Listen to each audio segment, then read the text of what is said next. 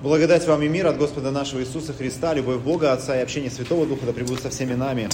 Спасибо, что встали. Мы выслушаем Евангелие от Луки, глава 3, стихи 7 по 9.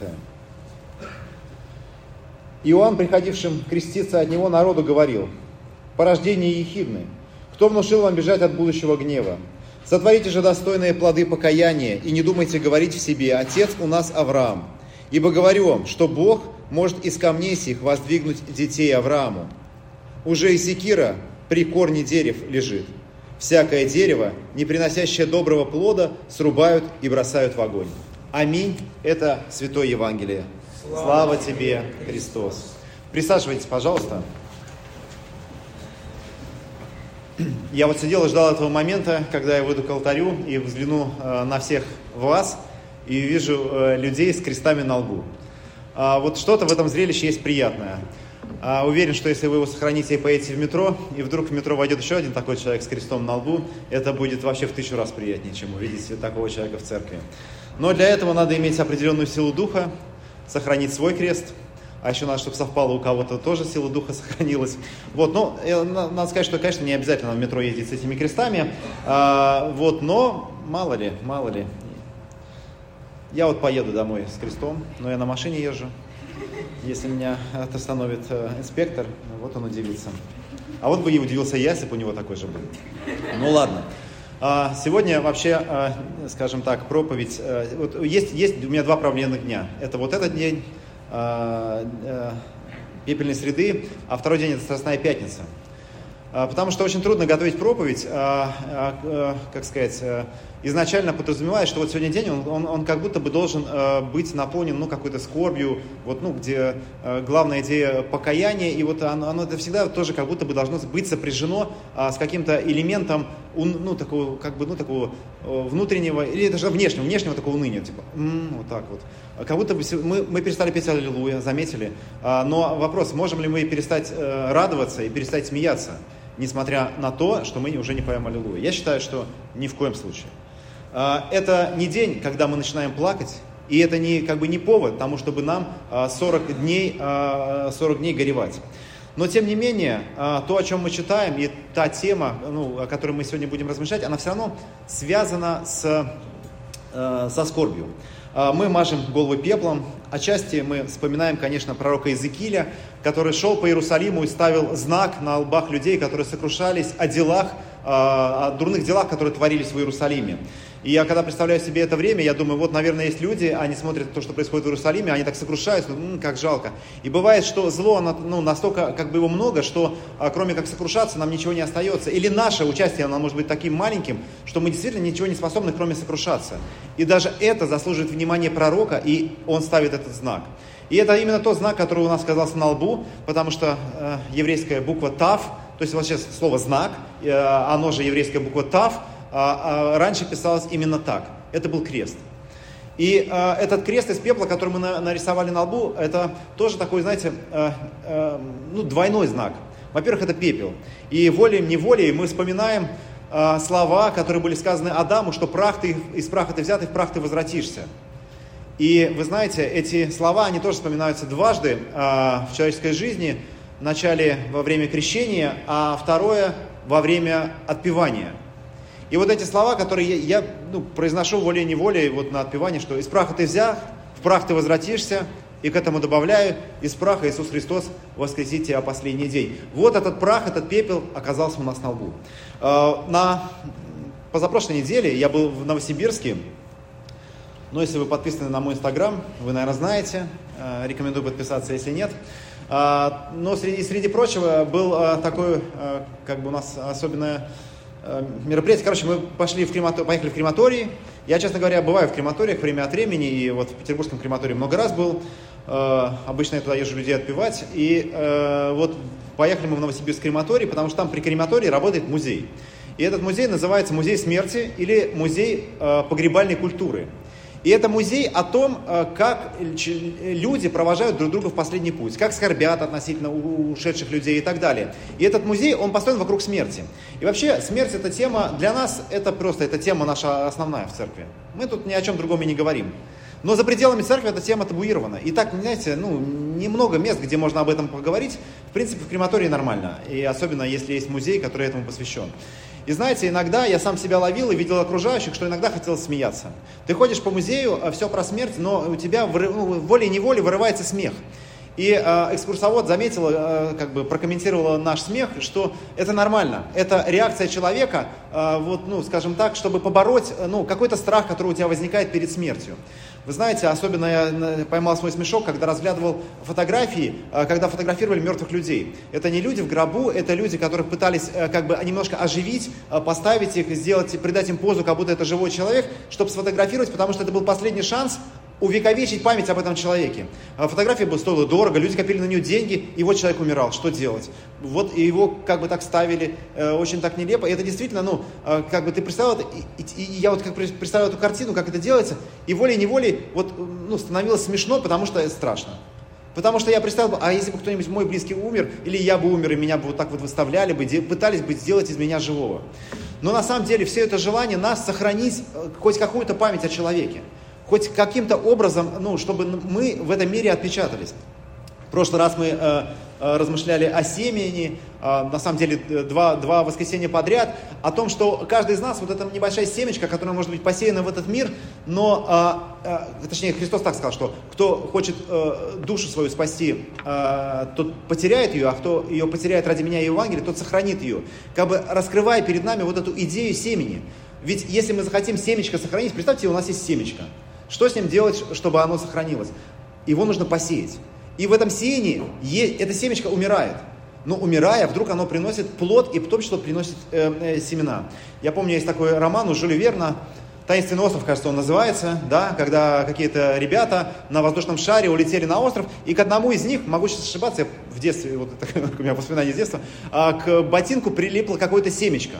И дальше это семечко нашли, и начали а, как бы в математической прогрессии высчитывать, сколько эта семечко может принести плод.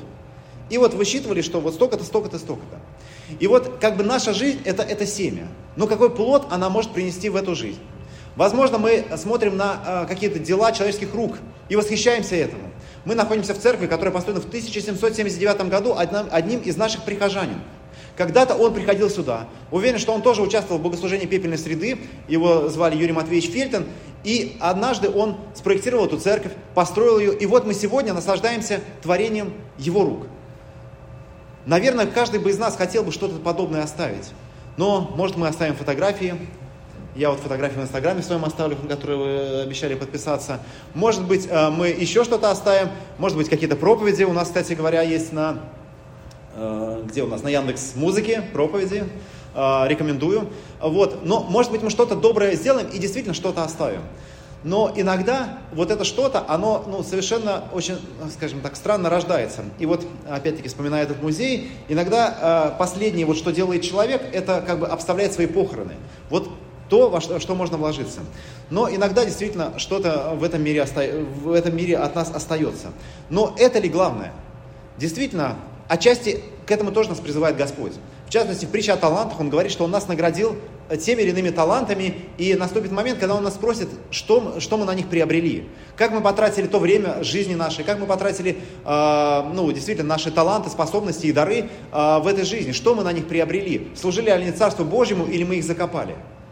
И вот действительно, это такой вот как бы важный вопрос, когда мы про себя думаем. Но, среди прочего, я увидел э, первый раз в жизни, на самом деле, что от человека остается после кремации. Э, это тоже, ну, своего рода пепел, даже не пепел, это такая костная ткань, очень высушенная и очень, ну, такая хрупкая, которую потом перемалывают, и это становится, ну, вот такой, такой просто, как, даже не пепел, а как труха. И вот ты думаешь, вот проживается жизнь, и, и, и остается только это. А, чуть раньше, а, не так давно, мы были в Израиле, и там нам показали могилу, в которой хоронили раньше людей. То есть могила, как она выглядела, могила, примерно в которую похоронили Христа.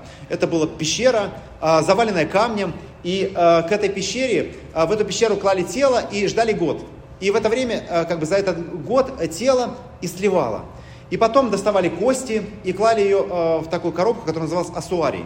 Она была по ширине с, тазобедренную кость и э, по длине с э, вот эту кость, я не знаю, как она называется, в общем, длинную кость от ноги. В общем, самая длинная кость, самая широкая, и вот как бы вот эта коробка вот этого размера. И от человека оставались просто, просто кости.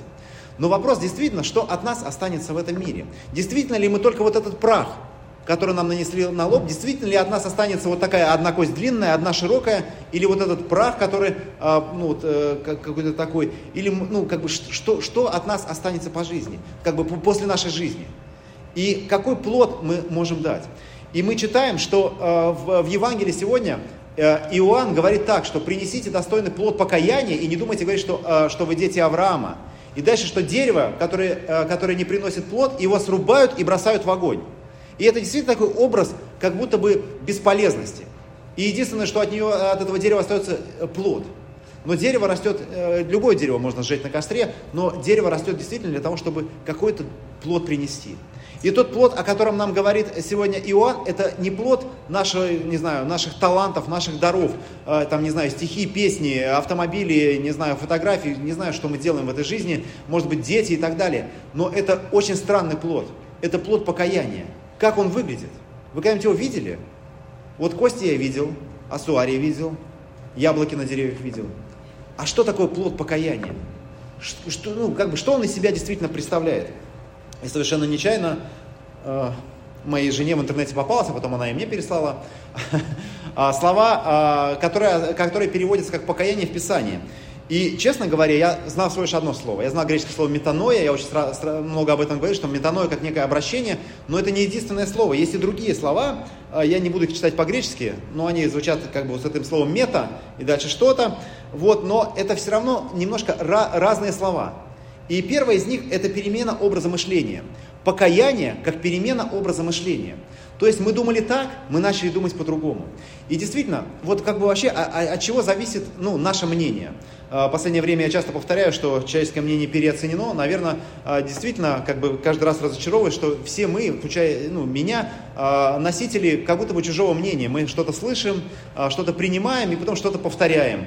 И вот эти, как сказать, идолы Бекона, которые мы проходим на первом занятии курса основы христианской веры, на самом деле мы ими постоянно живем. И, но вдруг однажды мы слышим что-то другое. Мы слышим Евангелие.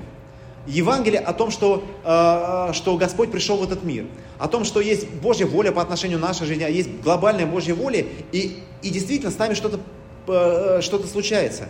Как будто бы мы понимаем, что это хорошо.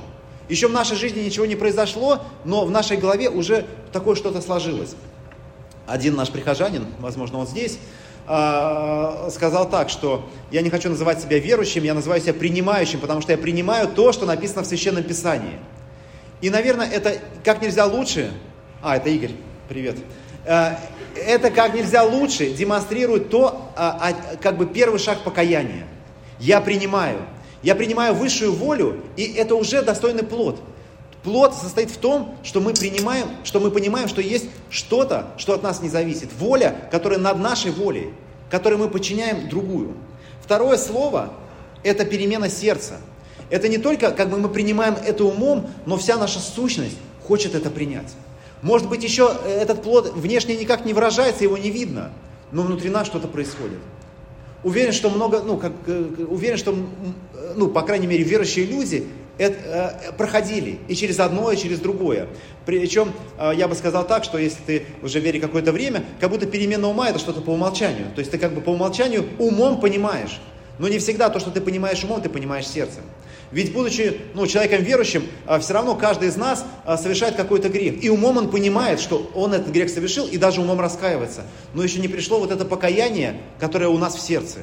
То есть, что мы действительно всем сердцем хотим отвернуться от этого греха. Хотим больше так не поступать. То есть, ну, действительно, как бы мы сердечно о нем скорбим. Не умом, а сердцем. И вот это второй, как бы, второй шаг к покаянию. И третье, то, о котором мы говорили, это а, э, метаноя как перемена образа жизни. То, что следует за первым и вторым. Когда наша жизнь, она действительно подчинена вот этому покаянию. И это действительно тот плод, который мы можем э, принести в этот мир. И действительно не так важно, тогда, ну как вот, и, вот Бог на нас смотрит, что Он на, нас видит.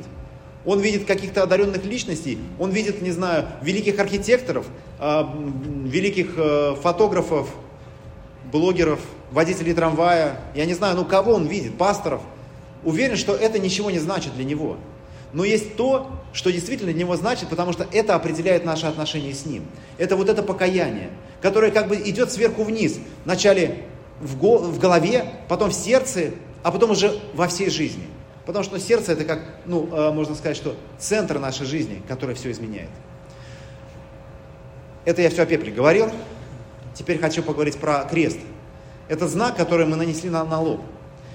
Э, пеплом, на самом, кстати, на, на самом деле, кстати говоря, вот так я хотел сказать, здесь не только пепел, но и масло, елей. Это пепел, перемешанный с елеем, иначе бы э, пепел бы просто рассыпался. Но э, э, хочу обратить внимание на этот знак, знак креста. Как я сказал, что пророк Иезекииль, когда шел по Иерусалиму, он ставил этот знак на челах людей, как бы отмечая людей, которые сокрушаются э, сердцем, всем сердцем о тех делах, которые происходят в Иерусалиме. И этот знак может, ну, был свидетельством для Бога. Бог как бы видел своих людей. И вот у вас есть на лбу крест, Бог вас видит. Вот, это точно. Вот. Но если нет, то он нас тоже видит, имейте в виду, потому что, конечно, дело, дело не в том кресте, который у нас на лбу, а в том а, знаке покаяния, который у нас в сердце. И это тоже крест. И а, вот сейчас как раз то время, когда мы разбираем заповеди на курсе основы христианской веры, и мы часто говорим, что эти заповеди имеют ну, э, два направления – Горизонтальные заповеди между людьми, о том, как мы должны любить друг друга, не убей, не укради, не прелюбодействуй, не завидуй, это все касается нас, людей. Это заповеди, которые почти все помнят. Выйдя на улицу, спроси у любого, не убей, не укради, не прелюбодействуй, точно вспомнят. Но есть заповеди, которые относятся к, по отношению, ну, э, которые, э, которые определяют отношение человека и Бога. Заповеди «Да не будет у тебя других богов при лицом моим», «Не э, произноси имя Господнего напрасно» и «Помни день субботний» – это те заповеди, которые определяют наши вертикальные отношения – и вот этот крест, это как будто нам напоминание на лбу. Знаете, мне мама говорила, э, э, это, наверное, к этому не относится. Нет, это к этому, она просто говорила, хоть кол на голове тиши, но это что-то другое. Я просто вспомнил про голову. Да, но иногда мы знаем, что э, иногда, чтобы что-то не забыть, мы ставим крестик. Вы ставите крестик на, на, на, на руке, а, чтобы что-то не забыть. А вы, вот есть что-то такое важное, что вы себе захотите крестик жирным маркером поставить на лбу. Что это настолько надо не забыть, чтобы просто на лбу себе этот крест написать, чтобы еще другие тебя спрашивают, что у тебя за крест на, на, на лбу. Так вот, это крест, можно сказать, что он тоже определяет вот эти наши отношения друг с другом и грех против друг друга. И отношения с Богом, и тот, ну, как бы грех, который мы совершаем против Него.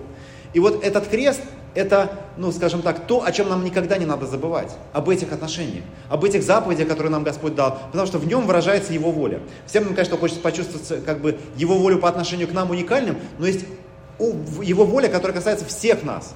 Вот она определена этим крестом. Но куда важнее еще помнить о другом кресте, о кресте э, Голгофы. Вот мы находимся э, вокруг нас э, очень живописно Анатолий Шумкин Э, изобразил э, страдания Христа, и все, это крестное страдание. То есть тот путь, который ведет, э, ведет Иисуса Христа на Голгофу, и, и он распинается на этом кресте. И можно сказать, что он, по сути, приносит то, что мы не способны сами совершить. Мы можем разные, разные плоды в эту жизнь принести. Мы можем строить э, здания, можем, э, не знаю, в реки вспять поворачивать, э, можем глупости разные делать, но мы не способны проложить путь на небеса. И небеса спускаются сами к нам. Когда вы получали этот знак на лоб, вы слышали эти слова. Покайся и верь в Евангелие. И вот это слово «верь» – это единственное, что мы способны сделать. Потому что Евангелие – это то, что само приходит к нам сюда. Приходит на вот этом кресте. Господь проделал вот этот путь на Голговский крест, и Он умирает за наши грехи. Это, знаете, мы это часто повторяем, вот эти слова, «Ибо так возлюбил Бог мир, что отдал Сына Своего Единородного, дабы всякий верующий в Него не погиб, но имел жизнь вечную» это то древо, на котором действительно приносится плод самим Господом. Вы хотели видеть плод покаяния? Вот он, на этом древе, на, на Голгофе. Это плод, который приносит сам Господь. И можно сказать, что Господь нам сам открывает этот путь, потому что Он нам дает еще одну заповедь, новую заповедь даю вам, любите друг друга так, как я возлюбил вас. Тем самым показывая нам этот путь, путь Его любви. Страдания ради других, жертва ради других. И вот, чтобы мы об этом не забыли, мы сегодня получили этот знак на лоб. Мы вступаем в такой путь э, длиной в 47 дней, путь, который называется пост, и это действительно очень важно. И чтобы не забыть, э, э, это тоже пост для того, чтобы помнить. Вообще вот это слово «помнить», оно в Писании постоянно встречается. «Помни день субботний». А когда Господь разделяет хлеб, Он говорит, примите и ешьте, творите это в мое воспоминание. Нам очень важно помнить. Можете э, этот крест стереть сегодня, но попробуйте ручкой себе написать, нарисовать э, крест на руке, чтобы не забыть. Чтобы не забыть действительно о том времени, которое наступает. Если Э, как сказать, э, можно, ну, может быть, вы не напишите ручкой, но есть э, то, что должно вам об этом напоминать. И это действительно пост. Сейчас нас часто спрашивают, как постятся лютеране, что можно есть, что нельзя есть, но такого нету. Я всегда, конечно, рекомендую, чтобы что-то в вашей жизни, от чего-то отказаться, чтобы действительно помнить, то есть, чтобы это как крестик, считайте, на руке, который вы поставили, вы отказались от, от того, что было каждый, ваш, у вас каждый день. Может, вы курите. Попробуйте не курить. Попробуйте бросить, может, это вообще хорошая возможность. Уверен, что 40 дней вы об этом будете помнить, а потом перестанете, а потом забудете. Может, вы у вас, не знаю, что-нибудь, э, ну, может, от кофе. Может, не обязательно от чего-то вредного отказываться. Просто отказаться, ну, может, даже кому-то от мяса будет полезно отказаться. Но главное, чтобы вы каждый день помнили, что у вас у вас э, э, сейчас особенное время. Можно сказать, что это такой крестик, который мы ставим, мы ставим себе на руки. Э, но в то же время что-то внесите, чтобы как бы э, что-то духовное. Читайте Священное Писание. Откажитесь от социальных сетей, но э, добавьте туда, ну, добавьте в свою жизнь э, священное писание, чтобы помнить. И третье, это о чем-то, на чем-то сконцентрироваться. Может быть, вы хотите, а, вот у вас есть, ну, а, а, то, о ком вы хотите помолиться. Молитесь о нем 40 дней. Это будет замечательно, если Господь ответит на вашу молитву. Я уже говорил, что я лично буду молиться о нашей общине в Калининграде, о том, чтобы там появился свой служитель. Отчасти я просто устал летать в Калининград, проводить там богослужение, но я действительно хотел бы, чтобы там был свой служитель. Вот, и, и тем более я бы хотел, чтобы там было э, э, свое здание, своя церковь. И вот я об этом буду молиться. Я уверен, что э, за 40 дней, я не уверен, что точнее за 40 дней это появится. Но я уверен, что когда это появится, я подумаю так, что я об этом молился, и Господь на это ответил. Вы можете ко мне присоединиться. Или вы можете просто думать о покаянии. А, а, ведь э, э, то, что писал Лютер в 95 тезисах, все не упомнишь, но точно можно помнить первый тезис, что вся жизнь христианина должна быть покаяние. Почему бы эти 40 дней не провести в этом покаянии? В перемене ума, в перемене сердца и в перемене жизни тоже. Но еще мы вам хотим дать небольшое, как сказать, пособие на пост. А, когда закончится богослужение, выходя, вы можете получить вот э, такой листочек. А, он он с разными, скажем так, э, темами для молитвы, для изучения в Писании на, на каждый день. Но не на весь пост, а на 20 дней поста. А, его сделала наша прихожанка Зоя, которая сейчас в Казахстане. Зоя, спасибо, если ты нас смотришь э, где-нибудь на YouTube. И э, она подписала так, что мы оставим Святому Духу вторую половину поста, чтобы он нам помог, ну, э, как бы придумать, что там будет. И мне это нравится идея. Мне нравится эта идея незавершенности. И вот э, вы не знаете, как бы, что делать. Ну вот, есть начало, которое каждый из вас может положить, и, может быть, Господь вам ну, откроет, э, как провести вторую половину поста. Но то, что действительно нам нужно делать, это помнить о том кресте, который у вас на лбу, о прахе, о знаке, о отношении между Богом и человеком, и главное, о том древе, на котором был принесен действительный плод для нашего с вами покаяния. Помолимся. Всеблагой милосердный Отец, мы благодарим Тебя и славим за милость Твою, за любовь к нам. Мы просим, Господи, помоги нам сокрушать свое сердце и молим, Господи, обличай нас в наших грехах, чтобы мы, понимая их и понимали Твою любовь к нам, отказывались от них, как, не знаю, от чего-то недостойного в нашей жизни. Мы просим Тебя, Господи, помоги нам помнить о Твоей воле для, нас, для нашей жизни. Помоги нам помнить, что мы действительно в этой жизни прах, и если мы способны принести какой-то плод, то пусть это будет плодом покаяния. И через это Ты обратишь наши сердца к Тебе, и через это мы, может быть, на этой земле тоже будем способны оставить что-то доброе другим поколениям. Помоги нам быть благовестниками любви Твоей, действительно проделав этот путь покаяния от покаяния в голове к покаянию сердца, и перемене нашей жизни. Мы просим, Господи, помоги нам в этом, и мы благодарим Тебя, Господи, за то, что Ты это совершил. Мы молимся об этом во имя Отца, Сына и Святого Духа. Аминь.